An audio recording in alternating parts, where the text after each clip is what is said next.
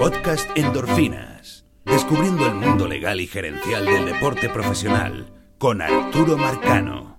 Bienvenidos al primer capítulo, episodio o dosis de endorfinas del 2023.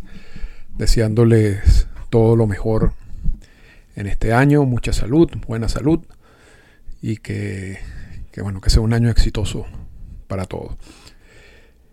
Tenía planificado iniciar el año con el episodio de las preguntas y respuestas, pero, pero, creo que es importante iniciarlo con dos casos que para mí son excelentes para explicar muchas cosas que pasan tras bastidores en todos estos procesos de contratación o procesos eh, de reclamo eh, ante árbitros, etcétera, del béisbol de las grandes ligas. Y estoy refiriéndome, por supuesto, al caso de Carlos Correa, que es el que vamos a tocar en el día de hoy.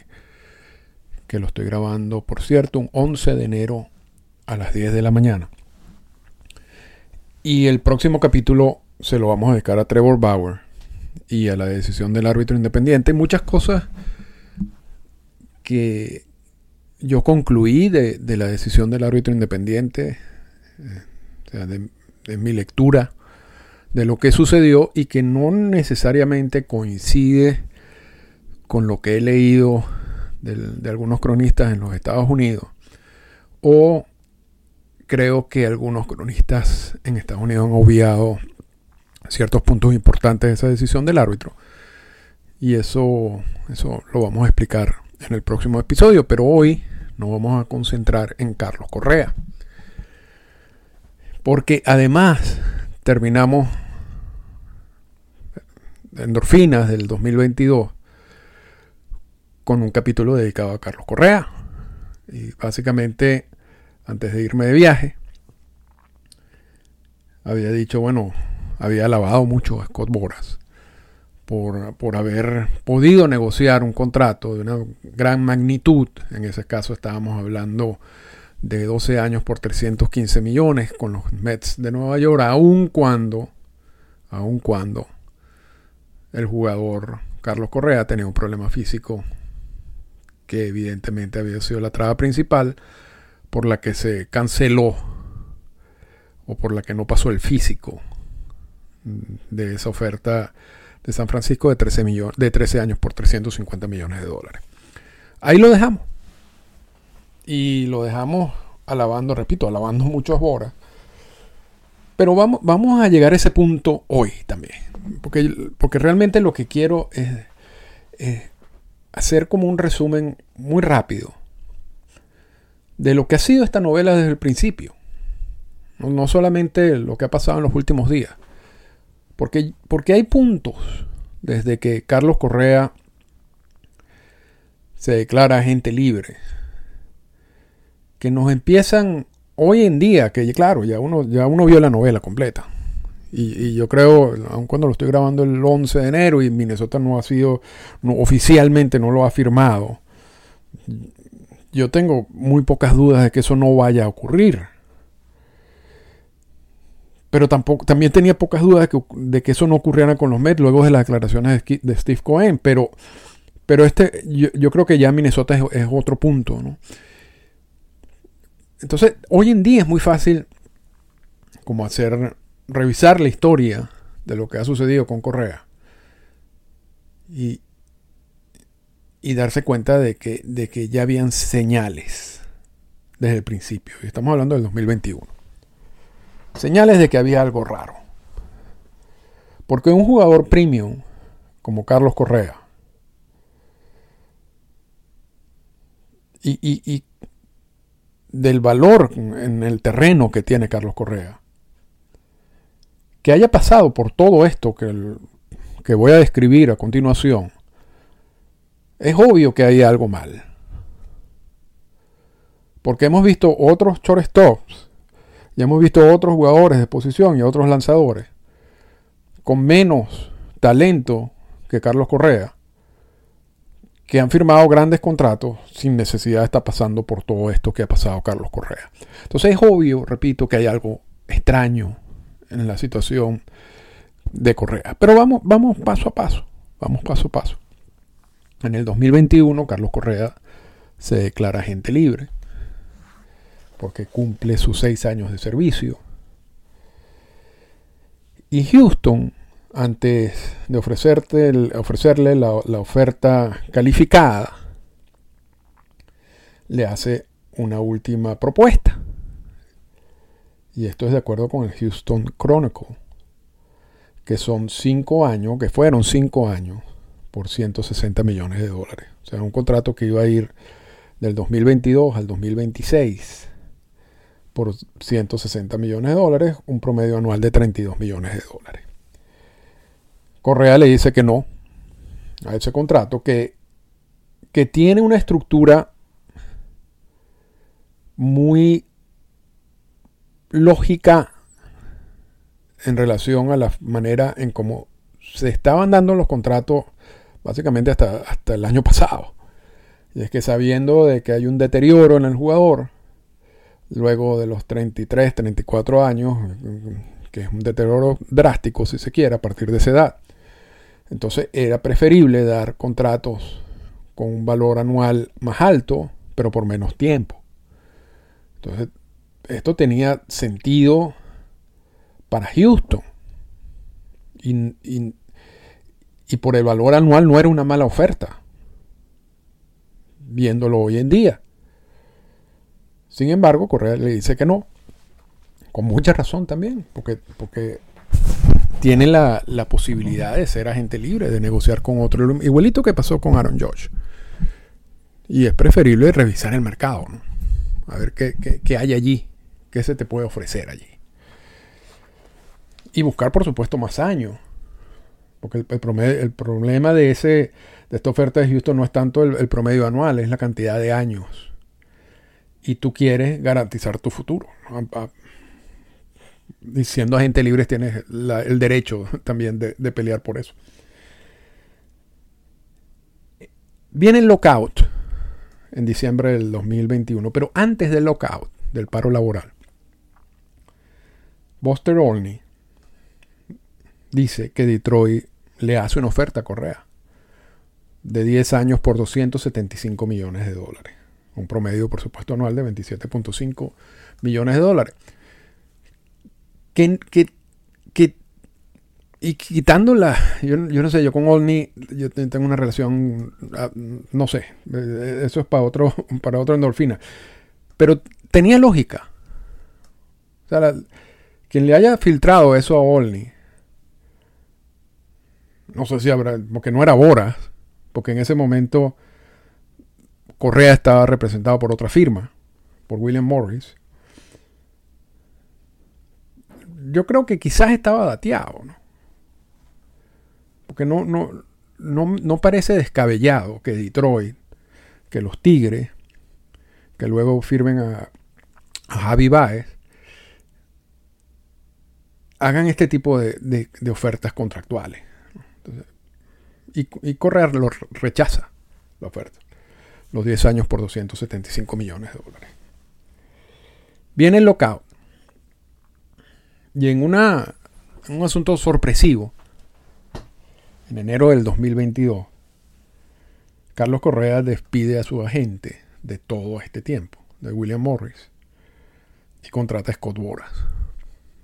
Por cierto, William Morris está metido en un problema legal y había muchos rumores de que en ese momento, en enero del 2022, iba a perder la certificación del sindicato.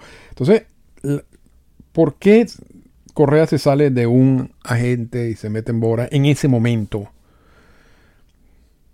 Habría que... Yo no tengo la, como la respuesta, ¿no?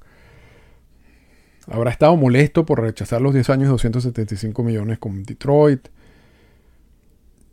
ya, se estaba haciendo difícil mercadear a Correa. Y quizás él lo sentía así. Porque antes de que se cerrara el lockout hubo contratos importantes que se firmaron. Incluso por agentes, por peloteros representados por Scott Bora.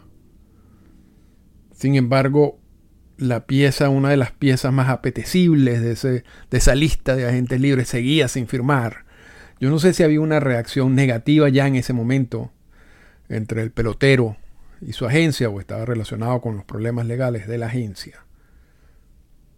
Lo cierto es que despide a su agente de, todo, de, mucho tiempo y contrata a Scott Bora. Y vamos a estar entonces ya a empezar a, a lucubrar un poco. Porque aun cuando las condiciones, el examen médico, el historial médico de un jugador es un asunto privado. Y así lo dice el CBA, y así lo dicen las leyes federales en los Estados Unidos. Y que en este momento quien, el único que tendría realmente información sobre cualquier problema físico que, tendría Carlos Correa serían los Astros de Houston, que deciden ofrecerle un contrato de 5 años máximo O sea, quitando que eso es una realidad y que eso está en el CBA y que eso es una ley federal y todo ese tipo de cosas. No, no seamos inocentes y, y pensemos que esa información ya no se estaba corriendo entre los gerentes de los equipos. Porque los gerentes hablan. Más si tú tienes cierta amistad con otros gerentes. Porque sí resultaba un poco extraño que en ese momento todavía Correa seguía sin contrato. Y todavía equipos de los mercados grandes parecían enseñar poco interés en Carlos Correa. Que, repito, a mí me resulta extraño. Lo cierto es que Boras se encarga entonces desde enero del 2022 de la representación de Carlos Correa. Y cuando se resuelve el asunto del paro laboral, había muy poco, ya antes que se resolviera el asunto del paro laboral, y ya estábamos hablando de que estábamos en paro laboral cuando hay ese cambio. Los peloteros y sus agentes no podían contactar a los equipos ni negociar ningún tipo de contrato. Entonces cuando se resuelve el conflicto laboral y se decide iniciar la temporada, había muy poco tiempo para negociar. Aún así se firmaron, algunos jugadores firmaron buenos contratos, pero en el caso de Correa había una traba adicional que lo comentamos en una de las lecciones del 2022, en uno de los episodios. Y era que si Correa firmaba un contrato a largo plazo en el 2022, la comisión de ese contrato iba dirigida en su mayoría a William Morris, a su agente anterior. O sea, Boris iba a recibir muy poco si, en caso de que recibiera algo por esa negociación del contrato. Por reglamentos del sindicato. Entonces, una manera de salirse de ese problema para Boras y de poder representar a Correa y cobrar su comisión como debe ser, era firmar un contrato muy a corto plazo. Una vez que Correa se saliera o venciera ese contrato a corto plazo que podría firmar, entonces ya la siguiente comisión le corresponde en su totalidad a Escobora. Y eso fue al final lo que ocurrió. Porque en el, una vez terminado el conflicto laboral, el paro laboral, Correa firma tres años por 105 millones de dólares con los mellizos de Minnesota. Promedio anual de 35 millones de dólares. Con la posibilidad de salirse de ese contrato después de un año. ¿Qué fue lo que ocurrió? Y entonces, aquí empieza, aquí quizás hayan dos sorpresas. Primero, que un equipo te acepte ese tipo de contrato con este tipo de jugadores. Porque tú además de la inversión económica que haces como equipo, tú quieres vender a ese jugador a tu mercado. Y te gustaría tenerlo por un tiempo suficiente para sacarle provecho económico a ese jugador en promociones, en distintas eh, actividades de venta a, a patrocinadores, a, empresas. Pero si, todo el mundo sabe que si se va a salir de, ese contrato el primer año, quizás entonces ese impacto económico que puede tener ese tipo de jugador con ese perfil en un equipo quizás no sea tan grande. O quizás no sea absolutamente nada. Lo otro es que haya sido Minnesota. Porque si existe o, si esta era una estructura contractual que Boras estaba negociando y que uno asume que, que había, se le había dado a varios equipos, uno entiende poco por qué termina en Minnesota, ¿no? Habiendo tantos equipos en mercados grandes que pudieran haber utilizado a un Carlos Correa por un año. Quizás estos equipos de mercados grandes no les gustó esa, esa posibilidad de que se saliera el contrato en el primer año. Y es muy lógico entender eso. O quizás ya hay equipos en ese momento que tenían miedo de la situación física de Carlos Correa. Porque el opt-out, la, cláusula de salida, la podía ejercer solo Correa. O sea que si Correa, se por lo menos en el caso de los tres años con, por 105 millones de dólares, de ese promedio de 35 millones por año, si a Correa le pasaba algo en ese primer año, igual Minnesota tenía que pagar los otros dos años. Entonces, sorprende que haya sido Minnesota y sorprende la estructura del contrato para un jugador de ese perfil. Pero se sale del contrato. Entonces aquí vienen otros elementos que, repito, esto es una novela muy interesante y muy larga. Antes de que se convierta en agente libre en el 2023, también según reportes de ESPN, Carlos Correa rechaza un contrato un nuevo contrato de Minnesota por 10 años y 285 millones de dólares, a un promedio anual de 28.5 millones de dólares. Aquí estamos hablando de todos esos contratos que he mencionado hasta este momento y los próximos dos. Estamos hablando de contratos de dinero garantizado, no condicionado a nada.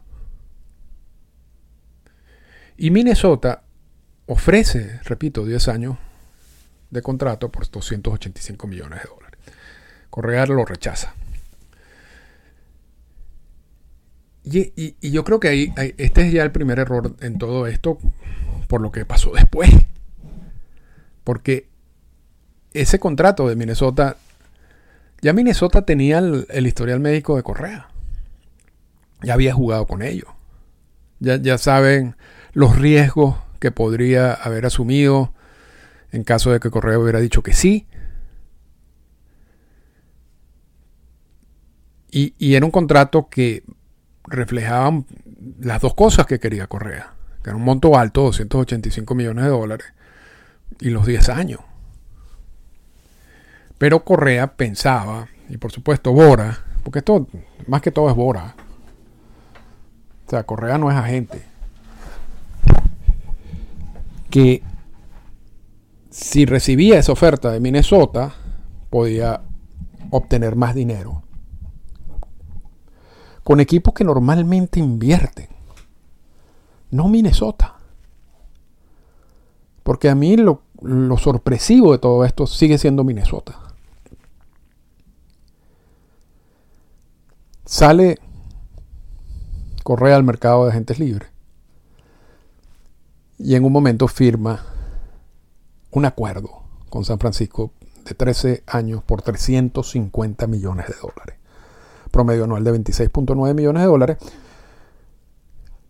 que es un promedio anual más bajo, pero esto se explica un poco por, por la nueva estrategia, si se quiere, de este año, los últimos dos años, de extender estos contratos lo máximo posible para que tengan un, un impacto más bajo en el impuesto al balance competitivo CBT. No tanto porque consideran los equipos que esos son contratos ideales. Porque ellos saben, todas las gerencias de los equipos hoy en día, que un jugador luego de los 35 años va en descenso, lo hemos hablado. y no están dando estos años, 10 años, 12 años de contrato, 13 años de contrato, pensando de que eso no es así.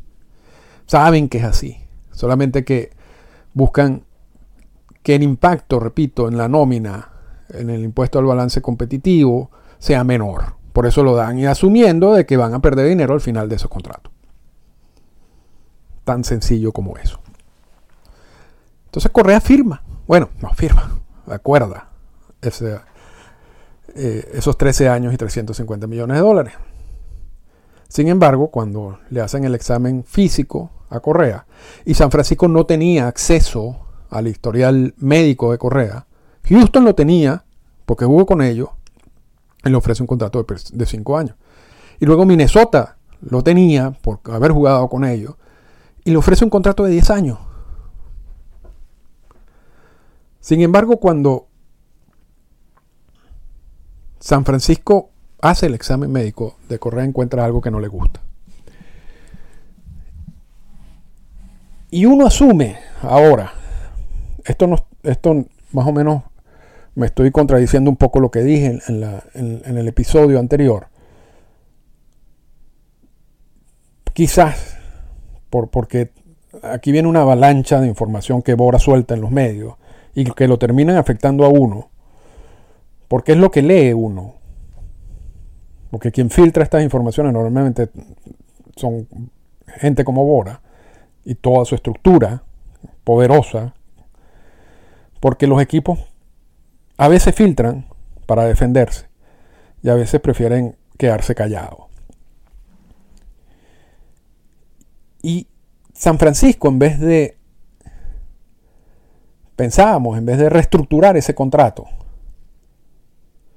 que tenía esa opción, se salió del contrato. Entonces, la gente le cayó encima a San Francisco, diciendo mucha gente, hablando de responsables, todo esto, repito, filtrado por, por, por notas de Bora y por gente de los medios que trabaja con Bora, recibe dinero de Bora o quiere hacerle favores a Bora.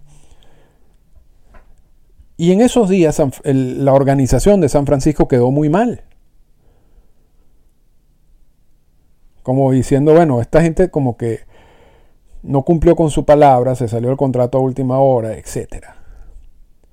San Francisco emite un comunicado de prensa diciendo, mira, la verdad que vimos algo en el físico que no nos gustó y asumo que, repito, que quisieron reestructurar el contrato, no se dio y anularon, se salieron del convenio.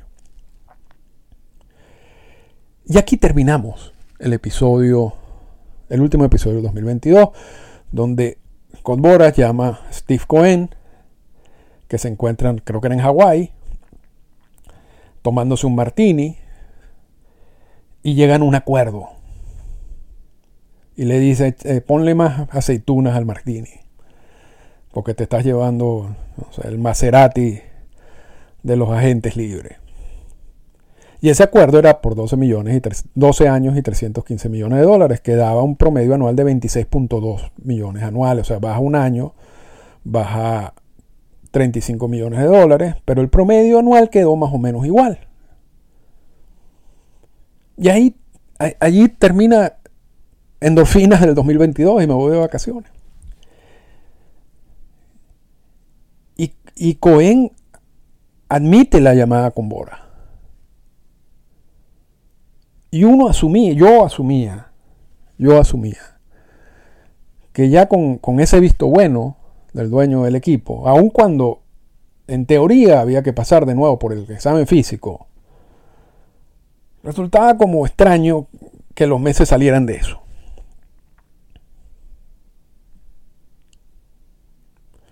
Bueno, Resulta que, como es lógico, y aquí viene una de, esas diferencias entre Boras y otros agentes de pelotero. Y esto que hizo Boras con Cohen, lo ha hecho con otros dueños de equipo. Lo que pasa es que el grupo de dueños de equipos que se presta a este tipo de negociaciones con Bora se ha reducido al máximo. Y, y es esa posibilidad que tenía Bora o que tiene Bora de pasarle por encima a toda la estructura gerencial de un equipo y negociar directamente con un dueño un contrato. Y hay veces que le funciona a Bora. Y hay veces que esa palabra del dueño hace que cualquier otra palabra de toda esa estructura gerencial no importe. Y Bora se termina saliendo con, con la suya. Pero Cohen, Cohen es multimillonario, pero no porque heredó ese dinero. Él, ha hecho ese dinero. O sea, él conoce cómo manejar un negocio. Y es obvio que le dio la responsabilidad a su equipo gerencial de seguir los pasos que tenían que seguir en esos momentos, que es el físico. Y revisar exactamente cuál es el problema. ¿Por qué San Francisco se sale de ese contrato? Porque eso tampoco es muy común. Un jugador del perfil de Correa, un equipo como San Francisco, que estaba buscando firmar a Aaron George y estaba buscando como reestructurarse con, con nuevas figuras y encuentran la suya en Carlos Correa. Y de repente anulan eso. No ocurrió. Uno tiene que hacer la lectura inmediata. O sea, aquí tiene que haber algo muy mal con Correa para que esto pase. Y el, equipo gerencial de los Mets asumo que le convencen a Cohen, vamos a, vamos a hacer el examen físico, vamos a revisar todo eso. Y, en el y los Met, repito, así como San Francisco no tenía la información médica de Correa, los Mets tampoco. ¿Ok? Los Mets hacen la revisión médica. Y sorpresa, hay un problema hay un problema grave. Se dicen que es el tobillo de Correa que fue operado en el 2014. Se supone que esta información no debe ser filtrada, pero se dice que es eso, que es el tobillo. Y aun cuando Cohen había dicho que sí, los Mets empiezan a hablar de reestructuración del contrato. Y aquí entonces se filtra por Michael Marino que los Mets, la última propuesta de los Mets, no eran los 12 años y 315 millones, eran 6 años y 157 millones de dólares. Que el, un promedio anual de 26.1 millones de dólares. Si uno se pone a ver, la oferta de Houston en el 2021 fueron 5 años por 160 millones de dólares. O sea que era mejor, hubiera sido mejor que Correo ah, habría aceptado esa oferta de Houston. Pero bueno, esto es lo que quería en comparación con esta oferta de los Mets. Esto era lo que querían los Mets, pero más allá de eso, hay una parte muy interesante en, esa nueva oferta de los Mets de Nueva York. Y es supuestamente, de acuerdo, de acuerdo con Marino, una de las cláusulas que, que se le presentó al sindicato para su aprobación. Y es que ese contrato, o esa segunda versión del contrato de los Mets, no era realmente 6 años por 157 millones de dólares, sino eran contratos anuales. ¿En qué sentido? Para que el año 2 se activara, Correa tenía que pasar un físico, otro examen físico. Para que el año 3 se activara, Correa tenía que pasar un examen físico, etc. Entonces realmente lo que te estaban garantizando era un año. Y el resto del contrato se activaba si Correa pasaba los exámenes físicos o médico. Es obvio que si eso se presentó, yo no sé si eso se presentó al sindicato o si eso al final fue incluido como una cláusula verdadera, pero es obvio que eso nunca hubiera sido aceptado por el sindicato. Nunca. Porque estás, estás convirtiendo estos contratos, estás abriendo unas puertas que tú no quieres abrir. Estás convirtiendo contratos garantizados en contratos realmente no garantizados. Parecido a los contratos de la NFL.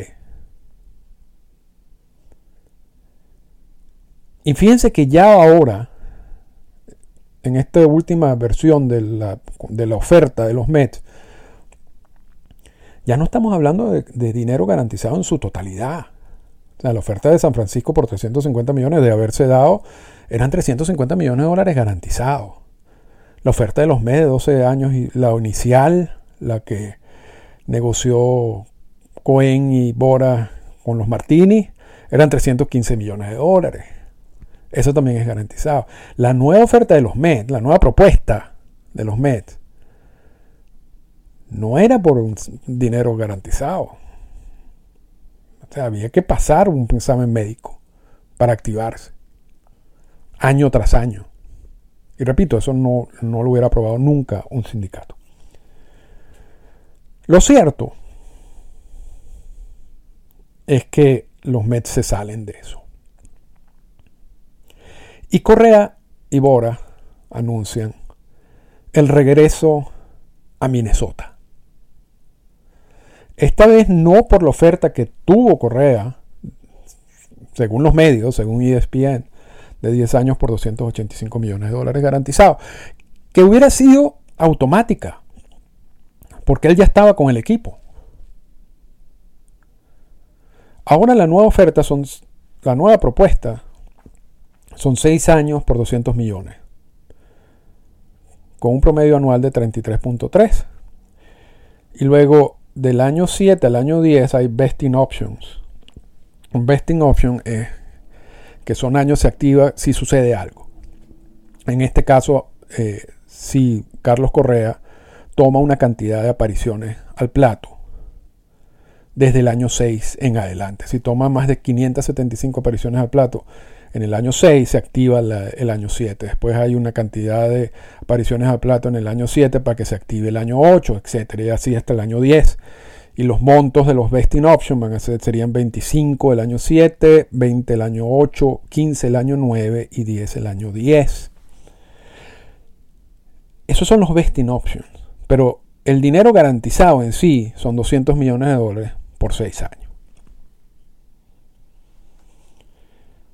Y esto se supone que es el final de la novela. Porque aun cuando estamos grabando esto, repito, un 11 de enero, a las 10 de la mañana, ya son casi las 10 y media, todavía Correa no ha firmado con Minnesota, pero resultaría extraño que no lo haga, porque ya Correa jugó con Minnesota, ya Minnesota tiene toda la información médica de Correa. ¿Cómo Minnesota va a decir que no va a pasar un, el, médico? Porque allí habría que crucificar todo el staff de Minnesota. Porque tú sabiendo el historial médico de Correa, haces esta oferta y luego dices no, porque no pasó el historial médico. Tú tenías el historial médico. o sea, por eso es que yo digo que esto no esto tiene que ocurrir. O si no, y, esto es una palabra que, a veces uso, sería la mamarrachada más grande en la historia de, una gerencia del, del, béisbol. Pero vamos a, vamos a insistir en ese punto. ¿Por qué Minnesota está ofreciendo 200 millones de dólares? O sea, ¿qué es lo que ve Minnesota en Correa que no vio San Francisco, que no vio el equipo médico de San Francisco, que le dijo no se metan en eso? Que no vio el equipo médico de los Mets, que le dijo no se metan en eso. La única manera que se metan en eso es hacer exámenes médicos anuales. Y Minnesota va a dar 200 millones de dólares garantizados. ¿Qué es lo que ve Minnesota que no vio el resto? quitando, quitando el, el, el, cómo vender esto realmente al fanático, porque para mí esto también me parece medio una burla al fanático. Correa no quería estar en Minnesota. Correa usó Minnesota para, para salirse de la relación que tenía con William Morris, porque en el momento en que se resolvió el conflicto laboral no había chance de estar negociando a, profundidad con más equipos. Bueno, y el equipo decidió darle esa, posibilidad a él, pero él no quería estar allí, diga lo que diga. Y, y ahora regresa a Minnesota. Entonces, para el equipo, primero es difícil vender, repito, esa relación que debe tener un equipo con un jugador a su fanaticada. Yo creo que va a haber un problema allí. Y yo creo que eso lo, entiende Correa. Y para mí eso es lo de menos. Desde, mi punto de vista. O sea, eso, la gente se olvida y tú, hay, maneras de, evaluar eso, de, manejar ese tipo de cosas. Ese es un punto que pongo en la mesa, pero que realmente a mí eso yo no le doy tanta importancia. Lo que sí le doy importancia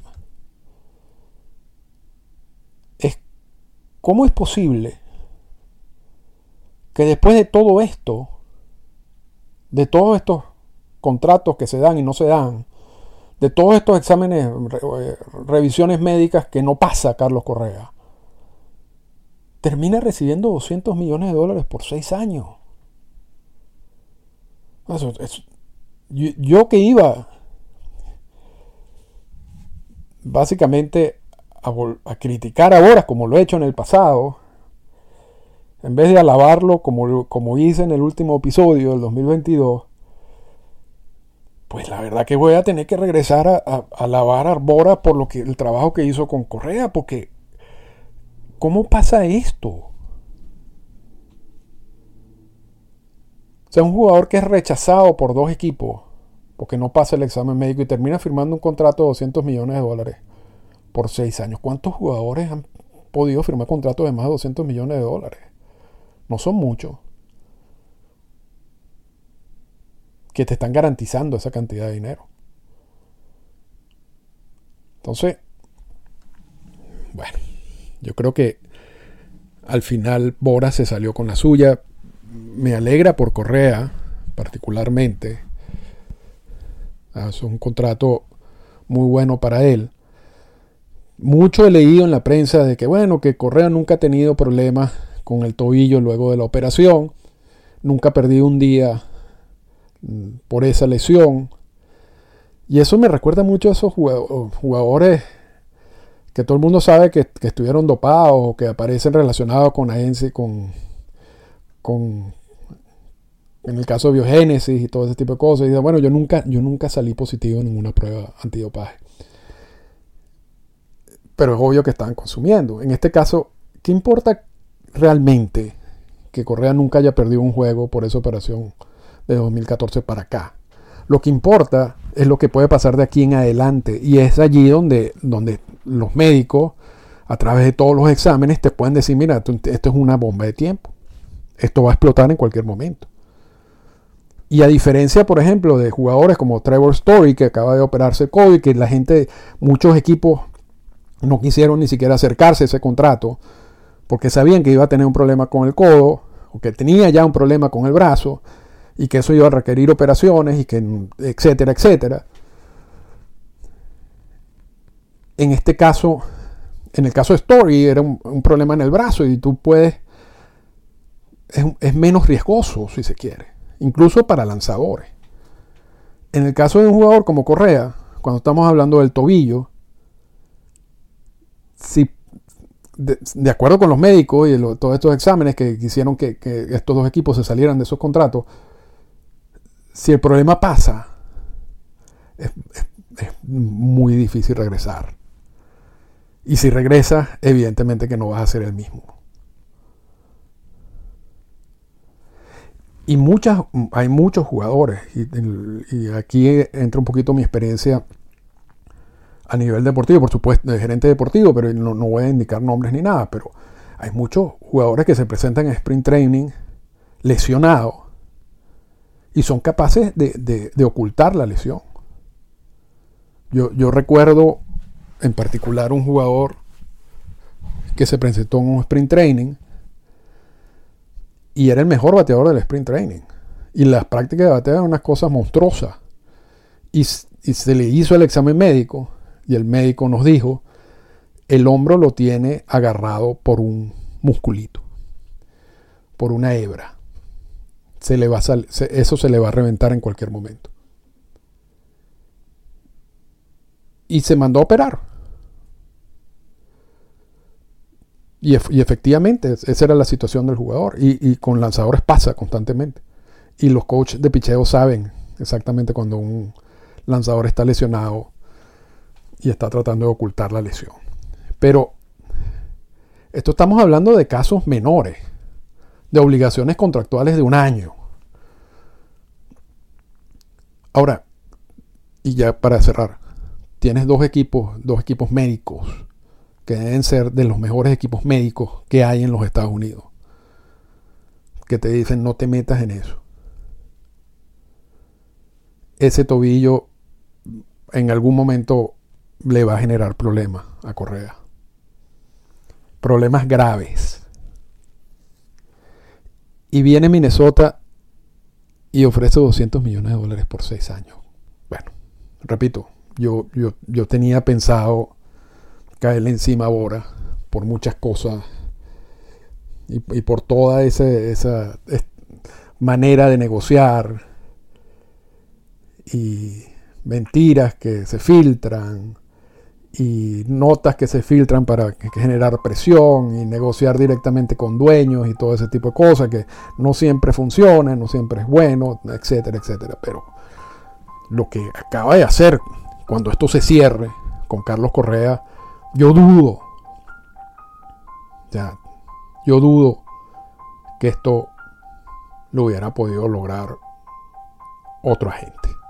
Te lo digo con toda sinceridad. Esta fue una presentación del podcast Endorfinas.